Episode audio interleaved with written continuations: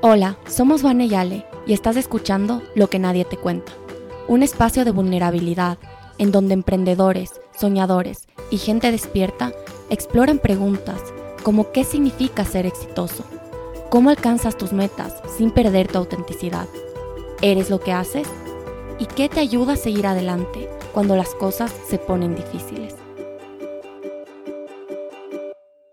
Hola a todos, bienvenidos a nuestro segundo episodio de Lo que nadie te cuenta. Hoy tenemos una invitada súper especial, nuestra mamá. Muchos nos han preguntado cuál es su inspiración más grande y la verdad que ha sido nuestra familia.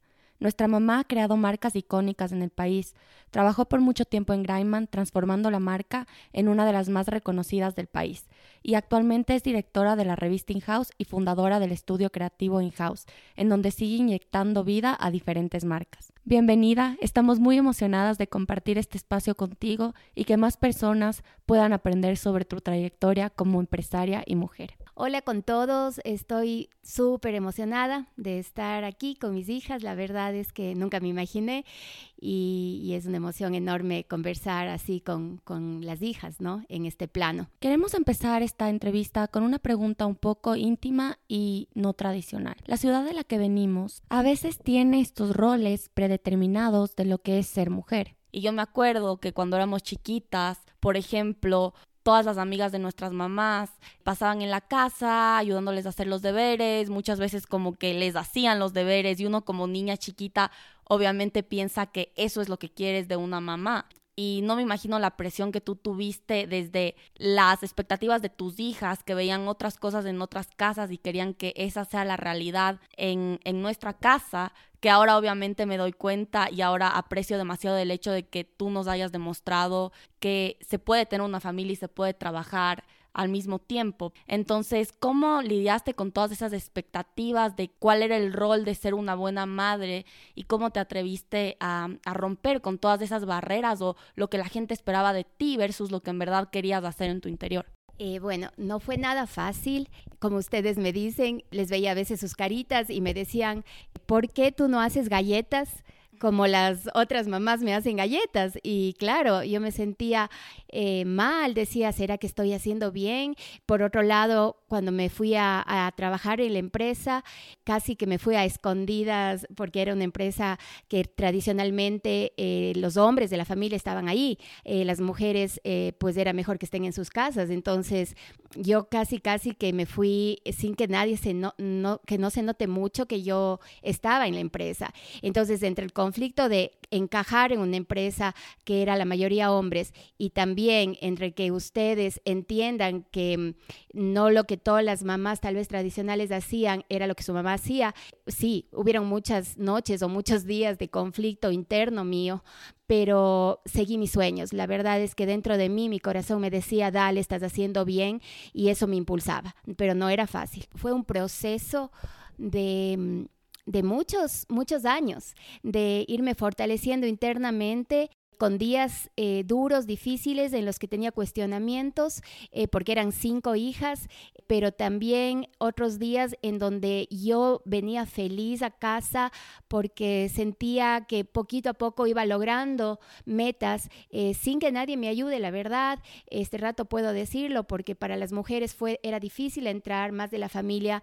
Entonces, año a año iba consiguiendo metas hasta lograr hacer ya un departamento de marca después de unos años bastante grande, con, con bastantes buenos resultados. Entonces, yo creo que fue un proceso de años de, de mini eh, retos logrados que no me hacían que desista de, de, este sueño y además verles que ustedes crecían bien, que crecían seguras, eh, creo que pensaba, eh, bueno, muchas veces las palabras que como mamás les decimos son una cosa, pero lo que verdad eh, queda en, tus hijos es el ejemplo. Y creo que eso me mantuvo a mí para seguir eh, haciéndolo. Me encantó esa respuesta y sobre todo lo del ejemplo me parece que es tan real porque nosotras creciendo en una familia de cinco mujeres, contigo trabajando, para nosotras no había una diferencia entre un hombre y una mujer. Siempre todo lo que queríamos lo podíamos lograr y nunca teníamos esta, este estereotipo en nuestra cabeza que por ser mujeres eh, teníamos que hacer menos. Y yo no me había dado cuenta el reto que a veces es ser mujer hasta que fui a la universidad y me acuerdo que en mis clases de economía, muchas veces cuando yo hablaba o en, en trabajos en grupo, en verdad la gente no me tomaba tan en serio cuando un hombre hablaba. No sé si tienes alguna anécdota de en este mundo empresarial, porque aparte tú estabas trabajando en el mundo de la construcción, tratando de crear marca.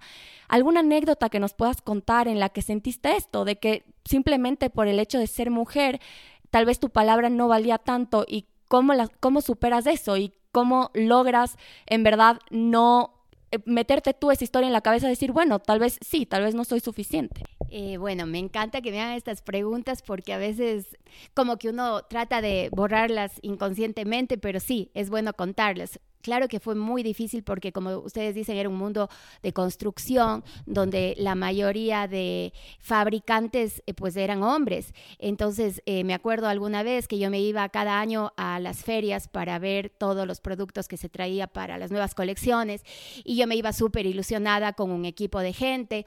Eh, entre esos con mi esposo, que él es, era el gerente de, de, de, la fábrica. Y yo me acuerdo que el día anterior a la feria estaba súper preparada, súper emocionada y teníamos una reunión con uno de los fabricantes. Em, de esmaltes que nos vendían para nosotros, para, para nosotros producir la cerámica. Y pues llego ahí con tres hombres más, obviamente, el gerente de producción, el gerente general, y, y bueno, habían todos hombres esperando esta reunión. Me saludan y me dicen, bueno, ahí están las esposas para que se vayan a hacer compras y no me dejan entrar. Y yo fui en la noche a llorar, desesperada, o sea, me, sentí mucha impotencia y ese rato no entré, simplemente me retiré, pero al día siguiente me fui con más ganas y me metí a la reunión y con más ganas hablé. Entonces, claro, un rato me derrumbé, pero luego dije, no, nadie me para. Y luego de eso, cuando si alguien empezaba a insinuar siquiera que, que no podía estar yo, pues simplemente yo ignoraba y estaba con más ganas. ¿De dónde salía esa fortaleza que tú tenías para pararte al día siguiente y decir, bueno, aquí estoy? Porque poniéndome en tus zapatos tal vez hubiera sido una situación en la que yo me hubiera muerto de miedo y me ha pasado, me hubiera escondido o hubiera querido huir, que son las reacciones más normales cuando te enfrentas con algo tan fuerte. ¿Qué, o sea, qué había dentro tuyo? ¿Qué, qué, qué, ¿Cuál es ese valor o cuál es ese trabajo personal que te permitió dar la cara al día siguiente, ignorar esos comentarios? ¿Qué hay atrás de esa fortaleza? Es, es una, una muy buena pregunta. La verdad, creo que es un sentimiento que es muy, muy fuerte, pero te viene de, de dentro, de, de, de algo muy interno tuyo. Tal vez es tu propio ser conectándote con lo que viniste a hacer. Tal vez a mí me tocó eh, nacer en esta época, en ese momento y sentir eso y algo dentro mío me decía, dale, tú puedes. No era ni siquiera una cuestión de ego, no, tal vez el ego era lastimado cuando sentí ese rechazo, pero luego entendía que no era culpa de la gente, simplemente yo estaba en ese camino, era una piedra y algo me hacía que al día siguiente me, me levante con más ganas y que hable y que diga las cosas y también era muy lindo porque también no había solo cosas malas, había premios como que cuando tú decías realmente las cosas, la gente, los hombres, a pesar que tal vez tenían un estereotipo de que la mujer tal vez de su opinión no la escuchaba mucho, no, les, no las escuchamos como tal vez escuchar a un hombre, em, pero siento que a veces se sorprendían.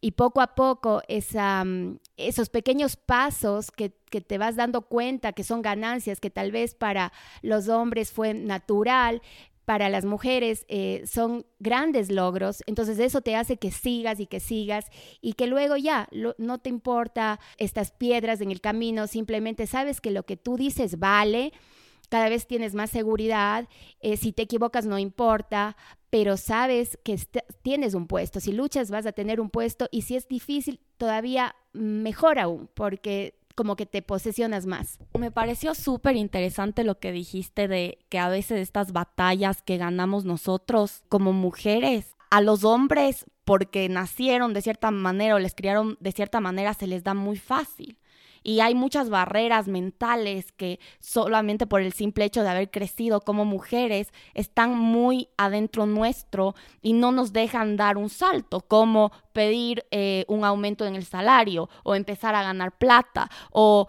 eh, balancear la vida personal de los hijos con el trabajo. ¿Cuál crees que son esas barreras? Yo creo que las barreras están en nosotros. Em, es una cuestión de creer en ti mismo, eh, porque la sorpresa, como les decía, cuando tú estás seguro, cuando te demuestras eso, pues los hombres sí te dan el espacio. Entonces, eh, lo que yo he sentido, la lucha no es hombres contra mujeres para nada, es una lucha interna de uno mismo, de, ir eh, reaprendiendo muchas cosas que, como dicen, estaban instaladas desde nuestras mamás, abuelas, de, muchas generaciones atrás, de, de la mujer, del rol de la mujer, y es una lucha con uno mismo. Cuando esa seguridad emanas y transmites, se abren, se abren las oportunidades. Qué increíble, me encanta, o sea, me encanta esto de pensar que no es externo, que no, que no es el mundo en contra de nosotras, sino es simplemente nosotras eh, encontrar nuestro valor propio y encontrar nuestra voz. Con esto, ¿qué consejo le darías a la María Cecilia de 25 años? O de 26 o en la época en la que empezaste? ¿Qué consejo le darías y qué cambiarías ahora que tienes toda esta experiencia de vida? Tal vez el consejo que le daría a esa María Cecilia es que mm, se hubiera dado más tiempo para entenderse más desde adentro. Tal vez a los 25 años quieres empezar a entender las cosas externas. Eh, tratas de entender al mundo, tratas de que el mundo te entienda, tratas de complacer y, nunca encuentras ahí la respuesta. Entonces es muy difícil. Si yo volviera a los 25 años, tendría un proceso eh, mucho más para mí, para adentro, porque ahí está toda la respuesta. Entonces sí, yo me demoré tal vez hasta de los 20 a los 30. Yo no quería decepcionar de cierta manera a nadie y no tenía mis propias ideas. Trataba de encajar en el mundo perfecto que querían que yo sea. Entonces la esposa perfecta con cinco hijas, el rol perfecto y, y no, y no era yo. Entonces, sí, si volviera a esa, María de 25 años, empezaría más pronto todavía mi conocimiento interno. Wow, me encanta lo, lo que dices y es súper profundo y me hace acuerdo a un podcast que estaba escuchando hoy de una entrevista eh, a Alicia Keys. Y ella dijo una frase que me, que me impactó muchísimo. Dijo, cuando tú eres súper joven como niña de 4 o 3 años, tú sabes porque estás descontaminada. Entonces, en tu interior, ella desde chiquita sabía que quería ser cantante, ponte. Entonces, en su interior estaba muy conectada con esa fuente y esa autenticidad y ese propósito de esto vine a hacer y punto. Y dijo, mientras vas creciendo, vas aprendiendo cosas que te van imponiendo, te van imponiendo verdades, tu mamá, tu familia, la sociedad, cosas que tú aceptas como verdad del mundo y empiezas a vivir por los demás. Y tienes que pasar por este proceso interno de desaprender esas enseñanzas para volver a conectarte con esa pureza que tenías cuando eras un niño, a los cuatro años. Entonces es casi como que naces con la sabiduría interior, te desconectas por todo lo que aprendes y tienes un proceso en el que necesitas desaprender todo esto para volver a conectarte con esa fuerza interior, entender la valía que tienes como ser humano y empezar a dar como que esa luz interior al mundo sin, sin estas barreras externas de la sociedad. Pero es, es, yo creo que una enseñanza súper grande y súper universal de la verdad está dentro. Con esta reflexión de Ale se me viene una pregunta. Tú hace, hace tres años empezaste, o un poco más, eh, empezaste tu nuevo emprendimiento. A tus cuarenta y pico de años teniendo cinco hijas, no, te dio miedo. O sea, yo veo en ti que siempre tienes esta energía de creación y esta energía de esa pureza que yo creo que es la que los niños también tienen. ¿Qué consejo les darías a esas mamás a esas em, emprendedoras, soñadoras que dicen es muy tarde, ya no puedo, ya perdí mi oportunidad. ¿Qué consejo les darías? Yo en ti veo que nunca es demasiado tarde. Eh, yo creo que totalmente, nunca es demasiado tarde. Es más, cada vez yo me emociono y ahora ya estoy pensando en otras cosas más. Yo creo que el consejo que yo puedo dar es el momento que ya no estén felices, el momento que sientan que, que les está pesando lo que hacen, que no, que no están conectadas, que, que se despiertan y dicen, es una obligación, muévanse, muévanse. Yo cuando salí de, después de 17 años de haber hecho marca y estar feliz, llegó un punto en que ya eh, sentía que ya no estaba creando, que más bien toda mi creatividad se me estaba acabando porque estaba em, llena de problemas, ya no estaba creciendo. Y sí, como tú dices, cuarenta y pico de años, la gente puede decir, estás loca, pero ¿para qué no? Y es algo, ahora tenemos ya tres años, estoy feliz es el hecho de moverse, de salir de tu zona de confort, de saber que eres vivo, que todavía puedes crear. Mientras tú puedas crear lo que sea, mientras eh, estés eh, conectada y entendiendo que algo estás aportando en el mundo, desde donde sea, ya sea puede ser desde tu casa, puede ser eh, eh, de mil maneras, pero si tú sabes que cada día estás aportando, dale, estás bien, pero cuando tú sientas que más bien cada día te levantas y te pesa la vida, tienes que cambiar. Me quedé pensando en esto de las barreras y en este trabajo interior y quisiera darles a toda la gente que nos esté escuchando tal vez tips que te ha ayudado ya a un nivel mucho más práctico a encontrar esa fortaleza y recargarte todos los días. Han pasado los años y veo que me ayuda mucho y si hubiera podido hacer antes hubiera sido mejor. Por ejemplo, tener rutinas, sí, totalmente de meditación o puede ser rezar, conectarte con tu parte espiritual. Creo que eso es básico porque te ayuda a estar centrada y a no confundirte. Luego, la parte de alimentación, importantísima, porque si tu cuerpo está bien, está bien nutrido con lo que necesita, también vas a estar al 100%. ¿Qué te metes? ¿Qué estás consumiendo de, de, contenidos? Entonces, yo, a mí no me gustaba leer. Ustedes saben que no cogí un libro, antes era como más instintivo, yo era como soy muy creativa, me cuesta que, estar sentada eh, leyendo, pero hace unos años, viéndoles a ustedes, realmente aprendí a leer. Y este rato es el consejo que más puedo dar. Lean mucho, cosas buenas, porque eso es un alimento. Eso es un alimento del alma. Y sí, escoger qué te metes. O sea, yo creo que eso es algo que es súper importante, estar consciente, qué comes, qué consumes de, contenido, qué, ves, con quién conversas, con quién te llevas. Es muy importante. Wow, qué profundo, me encantó esa respuesta. Para todos los que están escuchando, es nuestra mamá, vivimos toda la vida con ella, pero hay un, millones de cosas que no dejamos de aprender todos los días y en esta entrevista simplemente han salido un montón de cosas que solamente agradezco tanto de tenerle como nuestra mamá. Nos encanta a nosotros terminar con algunas preguntas para conocerte más o que nuestra audiencia te conozca más. Estas preguntas son preguntas en las que queremos respuestas cortas de unas cinco palabras o lo que sea que se te venga a tu mente, ¿ya?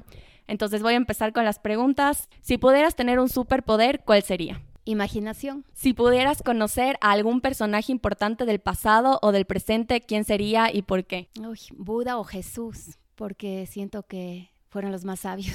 Cuando tienes 30 minutos de tu tiempo libre, ¿qué haces? Generalmente me pongo a imaginarme cosas. Em, ¿Algún libro que nos puedas recomendar que estés leyendo ahorita? La Maestría del Amor de Miguel Ruiz. ¿Cuál es el logro del que te sientes más orgulloso? De mis cinco hijas. Cerrando con broche de oro. Sí, eh, por si acaso no fue pagado ese comentario. Bueno, eso ha sido todo por este, esta entrevista. Esperamos que les haya gustado. Muchísimas gracias, mami, por tu tiempo, por compartir esto con nosotras y por siempre apoyarnos a seguir nuestros sueños. Para que los que nos escuchan sepan, mi mamá ha sido una de las mayores promotoras de todo el trabajo que hemos hecho nosotras desde que empezamos a Wake. Pues yo trabajé con ella un tiempo y también ahora que estamos emprendiendo un nuevo camino, siempre ella está atrás impulsándonos porque siempre nos dice que tus sueños van antes que cualquier cosa y siempre nos ha impulsado a seguir los nuestros. Entonces este podcast prácticamente es gracias a ella y a todo su influencia y todo lo que nos ha enseñado. Bueno, yo estoy súper emocionada. Nunca he hecho un podcast, es mi primero. La verdad siempre digo, ay, a mí no me gusta mucho hablar, soy tímida. pero me encanta porque esto ha sido una conversación, primero que me dijeron, ma, autenticidad, entonces me olvidé que estábamos grabando y estoy muy agradecida de tenerles como hijas de verdad, que ustedes me inspiran, que solo puedo agradecer a Dios por, por lo que están haciendo. Gracias, Ma, por todo este tiempo y las palabras que nos diste en este podcast. Si están escuchando, para Van y para mí es súper importante que compartan con nosotros qué parte del podcast, qué parte de los consejos fue lo que más les gustó y con qué se identificaron. Compartan este capítulo con las personas que crean que les va a llegar. Etiquétenos en nuestras redes personales y también a la red de awake.community. Esperamos que les haya gustado este capítulo y nos vemos en el próximo episodio.